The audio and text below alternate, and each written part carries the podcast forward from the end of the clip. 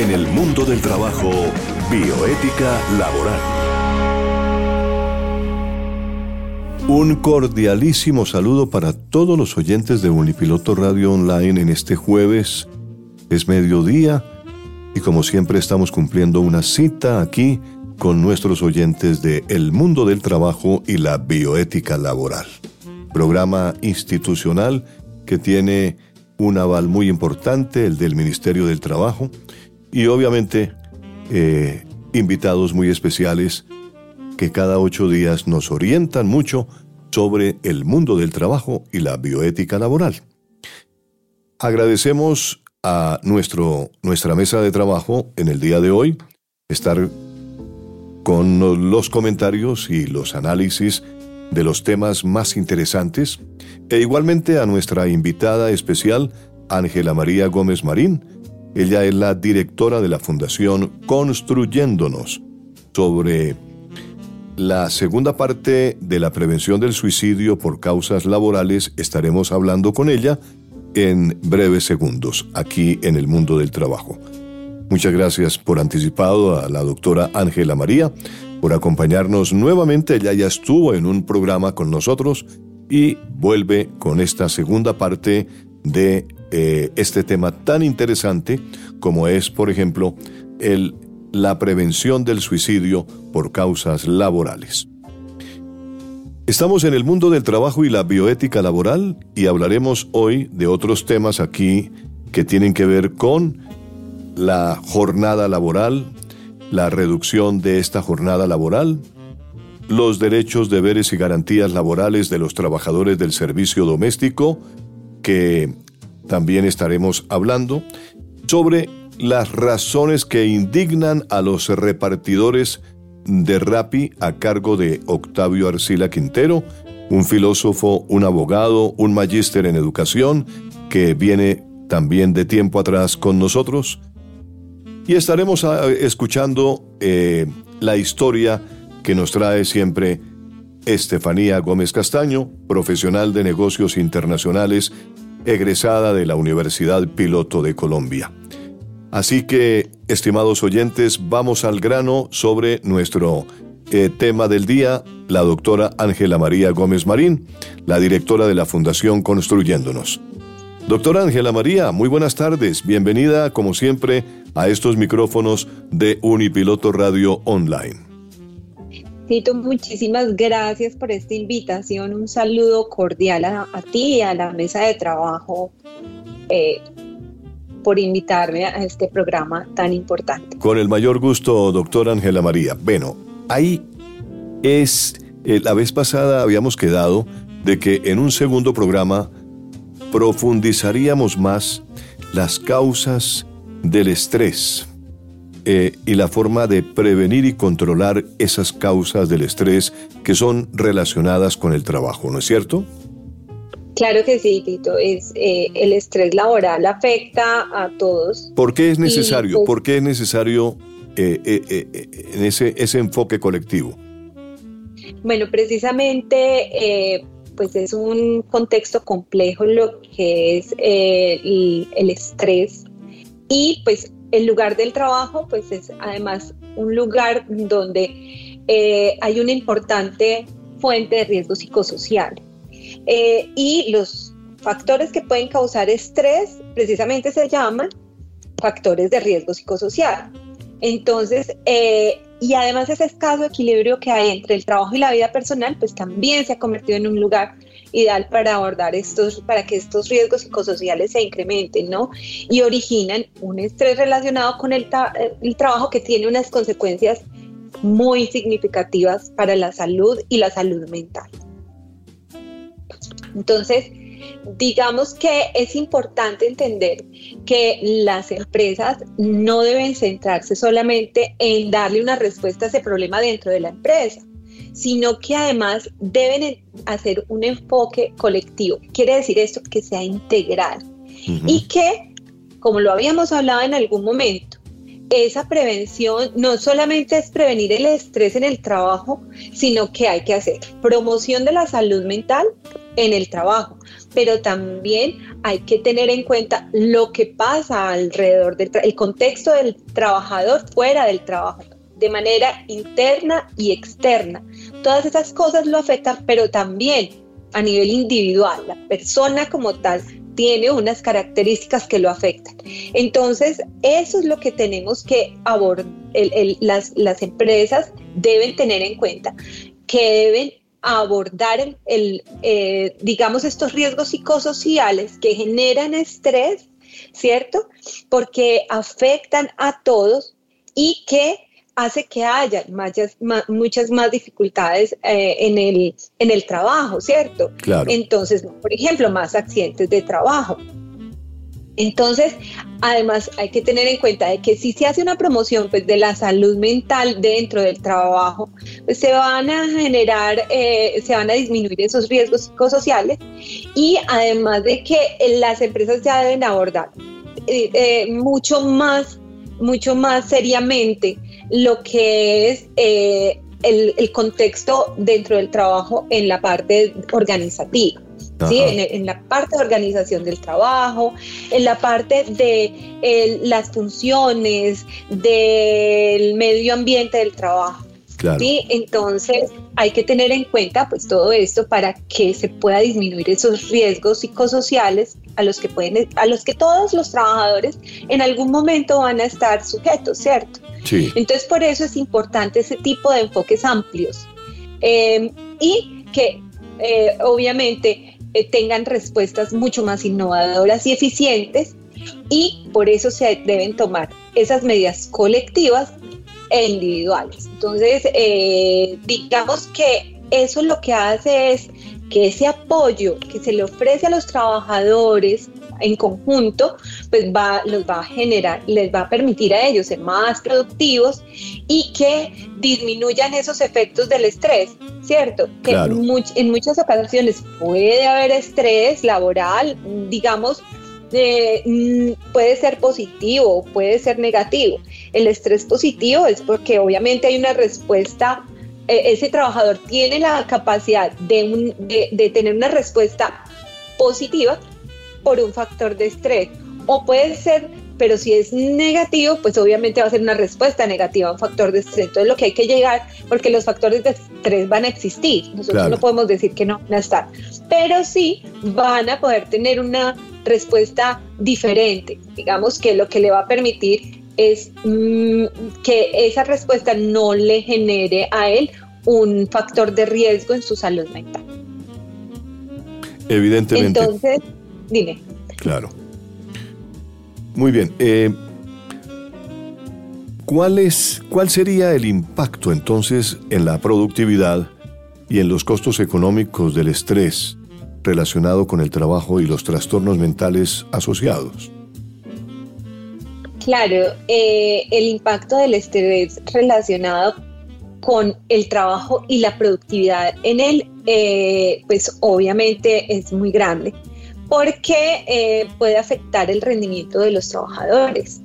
Eh, y como te lo decía, si es, eh, si es un estrés negativo, pues obviamente la persona no va a tener la posibilidad de, de tener un rendimiento en su trabajo. Entonces, digamos que hay unas características estresantes del trabajo que están relacionadas con esas condiciones laborales, entonces, y que son las que afectan económicamente a, a, las, a las personas y a, las empresas, porque si tú tienes un trabajador que no está no es productivo, pues va a afectar la, la empresa, pero eso es algo que la empresa tiene que entender también eh, y tiene que revisar esos factores de riesgo que pueden ser causantes de esa disminución en la productividad. Entonces, eh, digamos que hay dos, eh, dos tipos de características estresantes en el trabajo. Entonces, una es el contenido del trabajo, ¿cierto? Que eh, son, es todo lo relacionado con las condiciones del trabajo. Entonces, el impacto que causa el trabajo en la salud es, por ejemplo, em, la, la, dificultad del trabajo, eh, las condiciones de peligro que tiene esa persona en el trabajo, eh, la, la, falta de variedad ¿sí? de, de, los ciclos de trabajo, el trabajo fragmentado, la infrautilización de las capacidades de las personas, la incertidumbre laboral. Claro. ¿Cierto? Esa parte de ese medio ambiente del trabajo y del equipo de trabajo, por eso se deben abordar, abordar de manera integral, o sea, e, este tipo de, de factores de riesgo eh, se tienen que abordar. Eh, y también, por ejemplo, la parte ya organizativa de, la empresa, que ya son, por ejemplo, la función y la, cultura organizativa. Entonces, ¿cómo es la comunicación eh, dentro de la empresa? Si es una comunicación pobre, si no, no hay no es de manera bidireccional, el trabajador se siente que no hay un apoyo, que no hay, él no puede eh, eh, aportar en la resolución de problemas, que no, que, hay un conflicto en sus funciones, en sus roles, ¿sí? que además él si hay un estancamiento de esa persona eh, en su desarrollo profesional, porque esas son otras cosas. Hay personas que llevan muchísimos años en un mismo trabajo y que no sienten que estén progresando como personas o en su eh, eh, con su proyecto de vida, eso también hay que tenerlo en cuenta. Las personas se vuelve muy rutinario, ¿no? Se vuelve muy rutinaria la actividad. Claro, claro, y eso afecta a la salud mental de las personas. Ese es un riesgo social muy grande. Mm. Ese estancamiento, eh, la, la, inseguridad también de, de, no saber si voy a tener trabajo o no el día de mañana, que eso pasa mucho con las personas que tienen, los, son contratados eh, tienen contrato de prestación de servicios, eh, los bajos salarios, em, también la inseguridad laboral. hay, trabajos que generan muchas situaciones que, que, pueden poner en peligro la vida y que muchas personas tienen un riesgo, aunque para eso existen también las, las em, baterías de riesgo psicosocial, que de eso podemos hablar más adelantico, que evalúan cómo se encuentra esa persona con respecto a eso. También hay otra, la parte de las relaciones interpersonales en el trabajo. Y tú sabes que a veces eh, o la, se aíslan porque no logran relacionarse de, la, de manera adecuada con sus compañeros o porque no encuentran tampoco como un nicho para, para, para, para tipo de relacionamiento que es importante, ¿sí? Eh, o también la, la, la que hay con ese superior que a veces ni se conoce, que a veces no se puede hablar con él, que les da miedo decirle, vean, necesito hablar con él, pero no sé cómo hacerlo. Y eso genera un estrés tan grande en un, en un trabajador que puede generar ataques de pánico. Bueno, son unos factores estresantes bastante grandes. Claro. Y otra de las partes en donde hay una situación muy, muy, muy importante que genera estrés en el trabajo es también esa relación casa-trabajo, hogar-trabajo. Mm. Porque hay unas exigencias en el trabajo y hay unas exigencias en el hogar. Entonces, eh, mm, a veces no tenemos el apoyo de la pareja, de la familia, o a veces nos quedamos tanto con el trabajo que olvidamos también esa parte.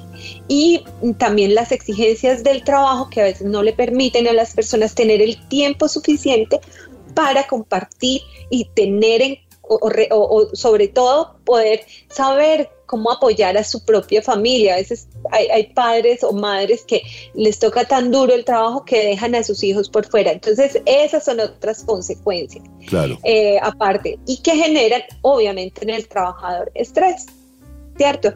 Entonces, digamos que esa esa, esa es una. Y pues hoy otra de las situaciones es eh, el, absentismo, o sea, cuando la gente falta al trabajo porque eh, tiene un, digamos, una, una,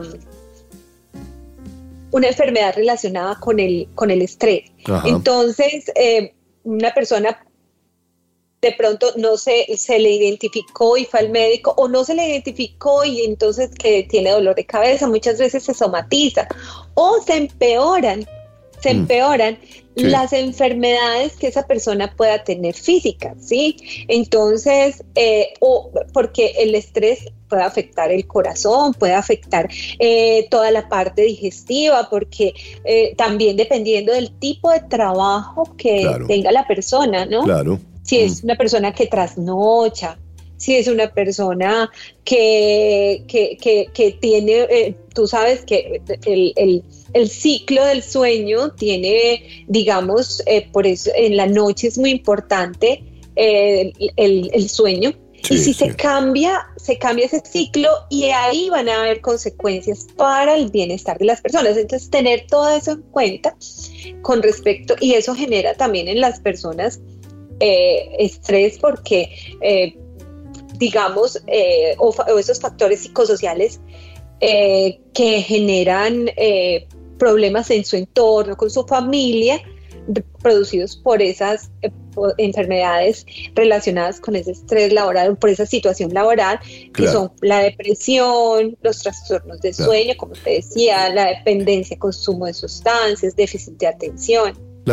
La, satisfacción laboral, doctora, doctora Ángela María, eh, entonces la satisfacción laboral, para resumir un poco su concepto, conceptualización, se puede considerar un factor determinante de la salud y el bienestar de los trabajadores, así como de su rendimiento, ¿no es cierto? En esa satisfacción laboral se tiene que considerar eso, esos factores, ¿no?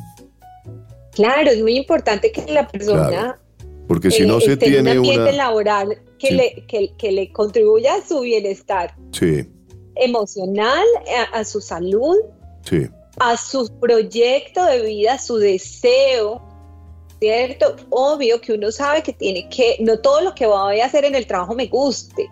Sí, sí, sí. Pero que en la generalidad lo que yo haga, lo que, lo que tenga que hacer sea algo, primero en lo que yo sea bueno. Claro. ¿cierto? Que, pueda eh, potenciar mis capacidades y esa es otra de las cosas que hay que tener en cuenta, ¿cierto? Sí, sí, sí. Ah, mira, hay algo que es importante hablar y es que las exigencias de ahora son diferentes a las de antes. ¿Por qué? Porque ahora estamos en un mundo con, con, la información ya, instant, al instante. Entonces, ¿eso qué genera? Tú tienes la posibilidad de acceder a cualquier información ya. Hay internet, hay medios, hay dispositivos electrónicos, el computador, el celular, las tablets. Hay un montón de recursos muy, muy, muy, muy buenos, pero que entonces empiezan a generar más exigencia laboral. Y, y empieza a generar también mayor competitividad. Y puede que tú estés haciendo lo que te gusta y puede que estés haciendo muchas cosas que a ti te, te, generan mm, satisfacción, pero que en todo caso te va a generar competitividad. Entonces ya es otra cosa, ¿no? Ya es otra situación que se está generando en la persona a pesar de que está haciendo lo que le gusta. Entonces hay que, hay, los, los riesgos no son solamente por esas situaciones eh, normales que se pueden presentar porque estoy haciendo lo que no me gusta o porque me tratan mal o porque o porque el horario de trabajo, bueno, es también por la exigencia que ahora la modernidad nos está generando. Claro. O, esta, o esta nueva, o, esta evolución digamos, tecnológica y todo lo que viene, eh, y que seguramente cada vez va a ser mayor, ¿no? Entonces hay que, hay que tratar de, entender que por eso hay que estar, hay que hacer mucha prevención. Por eso hay que hacer promoción de la salud. La promoción de la salud es que eh, ellos sepan, los trabajadores, cuáles son sus derechos, cuál a qué, eh, qué, es lo que ellos necesitan para poder estar mejor en su trabajo. obviamente los que tienen de acuerdo a su trabajo, hay unos que trabajan eh, la parte desde lo físico, los que tienen que estar en el campo o los que están en las empresas, eh, eh, digamos, en la parte de construcción o en la parte de carga, ¿sí? los, los, transportadores. Digamos que cada uno tiene una manera distinta en cómo de vivir el, de, vivir el, estrés, ¿no? De vivir el estrés y de cómo manejarlo. Y por eso las empresas tienen que ser muy juiciosas en cómo decirle a ellos, bueno, que a ustedes que tienen derecho. Doctora. Por eso cada uno se. Claro, doctora Ángela María, voy a ir directamente a lo que es el suicidio.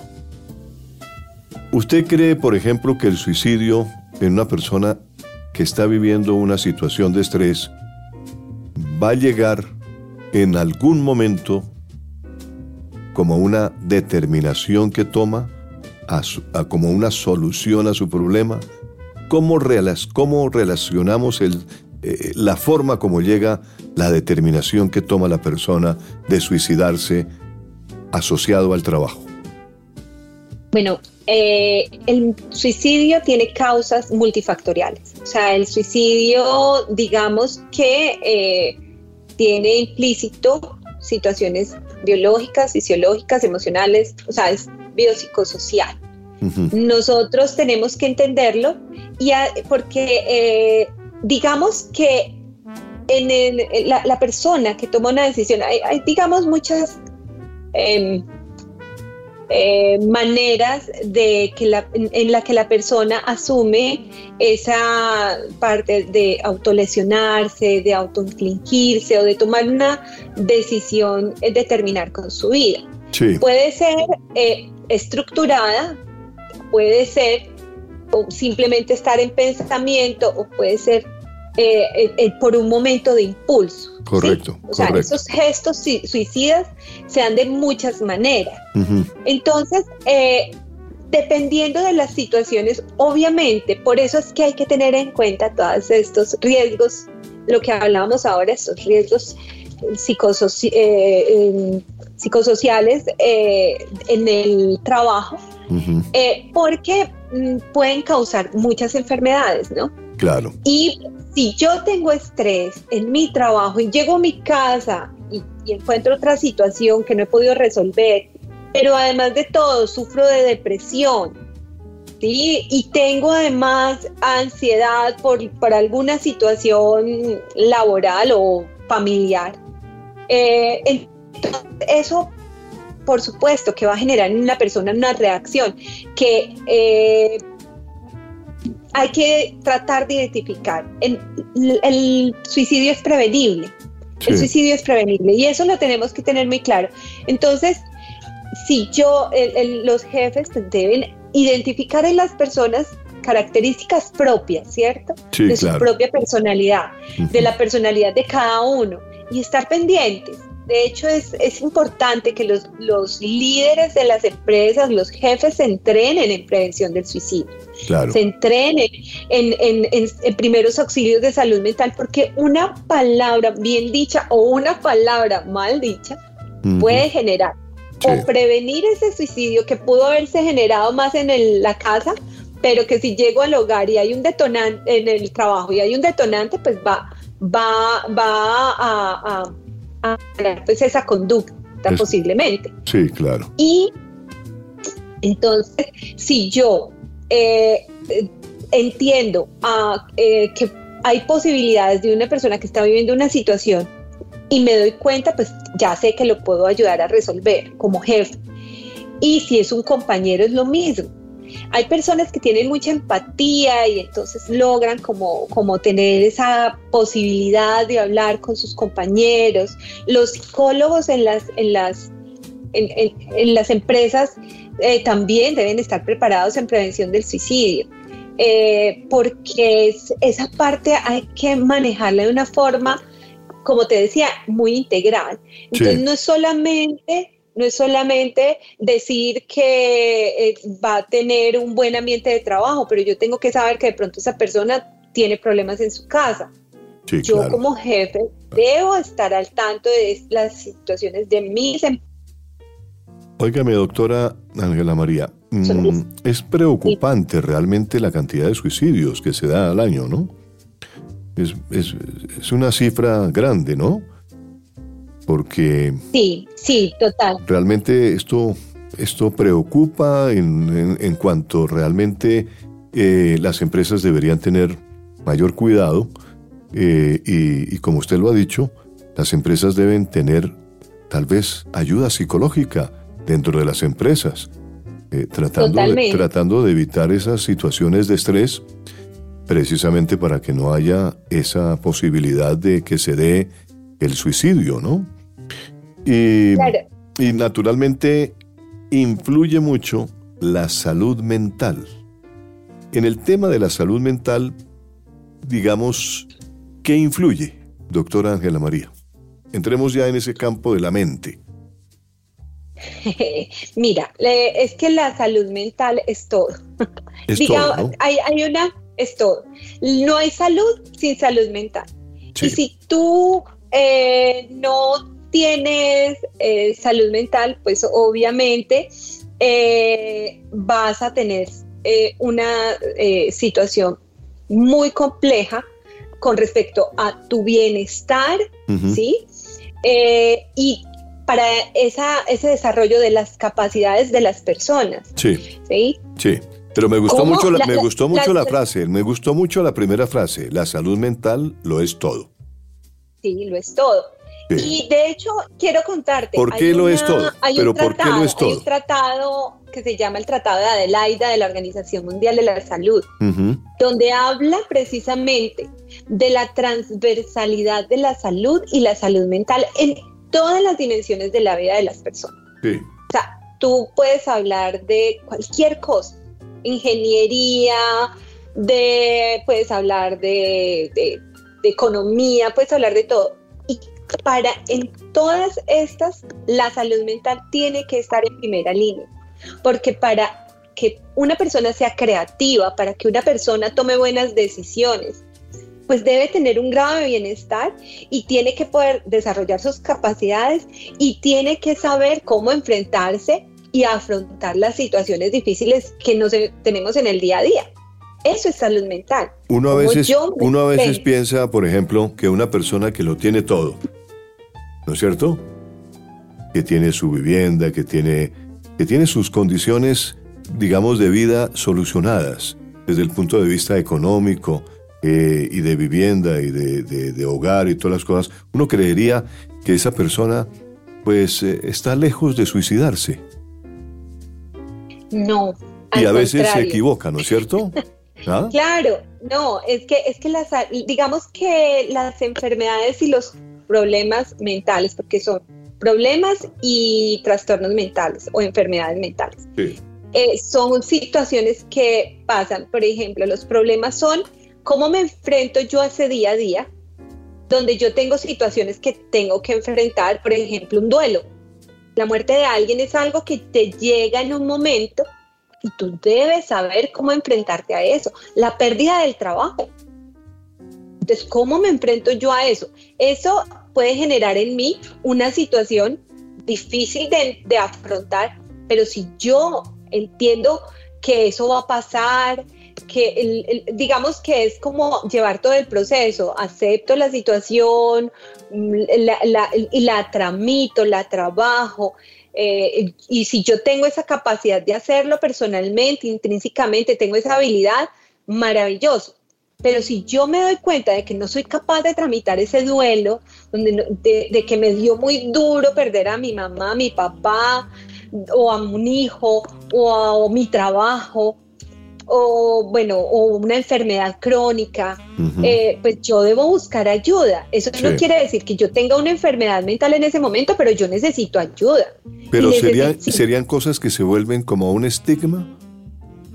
Claro, el estigma de la salud es eso, no buscar ayuda a tiempo. Claro. Cuando esas personas que tienen una situación difícil y que requieren y que no fueron capaces de solucionarla porque es válido. Yo a veces no tengo la fortaleza, pero para eso existen los profesionales de la salud mental que apoyamos a esas personas en esos eh, en tramitar esas situaciones difíciles de la vida. O de hecho hasta para apoyar a una mamá, eso es un problema.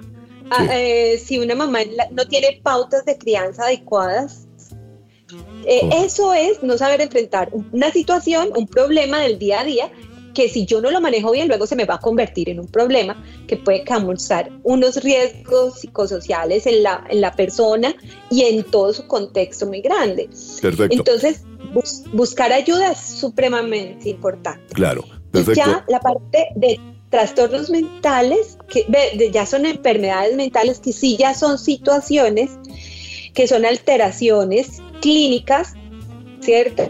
Sí, del estado cognitivo y entonces que se reflejan en mi comportamiento o hay disfunciones a nivel eh, neurológico o desarrollo.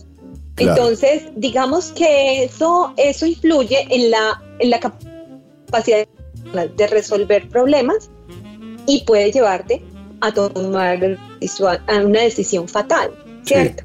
Y ahí es donde, pero todo esto, si, una, si, si, si entendemos que es salud mental, que es precisamente saber cómo manejar ese día a día, esas vicisitudes, pues podemos o identificar que alguien tiene una situación y que pues necesita ayuda, entonces ahí podemos prevenir el suicidio, podemos prevenir otras enfermedades también, como personas que terminan consumiendo sustancias psicoactivas precisamente por, por, salirse de, los problemas. Claro, claro. O desarrollan trastornos de pánico. Sí. Eh, cuando menos piensas, eh, la persona eh, desarrolló, desarrolló un trastorno de pánico porque no pudo manejar la ansiedad porque, o porque encadenante que le generó esto porque no se trabajó a tiempo. Correcto. Doctora Ángela María, se me acaba el tiempo. Se me acaba el tiempo. Me quedan 30 segundos básicamente para que usted, en términos generales, me resuma esta parte de los factores de riesgo psicosocial y de los síntomas que se viven frente a la afectación de la salud mental. Muy resumido, cuáles son los puntos básicos que debe tener el empresario o la persona que está asumiendo la posibilidad de suicidarse. Llamémoslo de alguna forma. Pues, eh, eh, eh, Me excusa un poquito la, la, forma tan cruda que a veces se dice, no es cierto, pero que de todas maneras hay que contemplarlo y hay que decirlo. ¿Cierto? pero, pero por favor, sea usted lo más resumida posible y lo más concreta en esto, porque son 30 segunditos que tengo. Bueno, definitivamente las empresas para prevenir estos factores de riesgo psicosocial causados por el estrés o por otras situaciones, obviamente que pueden ser generadoras de problemas y trastornos mentales, pues deben tener estrategias claras en sus empresas con, eh, obviamente sabemos que está el sistema de gestión de seguridad y salud en el trabajo, donde eh, eh, hacen eh, generalmente algunas situaciones, prevención, promoción, pero debe ser continuo, no debe solamente dejárselo a, esa evaluación del sistema de salud de gestión y seguridad en el trabajo, sino que deben ser permanentes, deben tener personas capacitadas y entrenadas para el manejo de crisis, para, para identificar situaciones de riesgo y manejarlas a tiempo y con promoción permanente de la salud mental en el área de trabajo. Teniendo identificado todas estas situaciones, pues se va a poder prevenir no solamente el suicidio, sino consumo de sustancias, sino depresión, trastornos de pánico, trastornos de sueño. Eso, la salud mental, es, es eh, la salud necesaria para que se mantenga la productividad de una empresa. Entonces hay que prestarle muchísima más, generar estrategias integrales y completas. Doctora Ángela María Gómez Marín, muchísimas gracias por estar en esta emisión de El mundo del trabajo y la bioética laboral. Hemos tenido esa ayuda eh, de orientar a la gente y de manifestar realmente en qué consiste la eh, afectación laboral y la posibilidad de un suicidio frente a ese estrés que se vive laboralmente. La doctora Ángela María Gómez Marín es la directora de la Fundación Construyéndonos, que nos ha acompañado en esta segunda parte de la prevención del suicidio por causas laborales. En otra oportunidad será que tendremos, tendremos eh, eh, para dialogar más a fondo todavía sobre el tema de la situación que se vive en, los, eh, en las empresas, en los diferentes puestos de trabajo. Y ella ha tocado hoy temas, temas muy interesantes. Prácticamente que un solo tema, digamos el mundo de la, del, del, de la afectación desde el punto de vista mental, da para un programa. ¿No es cierto, doctora? Totalmente. Aquí tenemos para harto, harto para cortar, para hablar de salud mental, todo lo que quieran. Y además es un, tema que en el cual me desenvuelvo todo el tiempo. claro que sí. Estamos claro que sí. Muchísimas gracias. Muchísimas gracias. A nombre de todos nuestros oyentes, eh, estar aquí en el mundo del trabajo y la bioética laboral de una profesional tan calificada como la doctora Ángela María.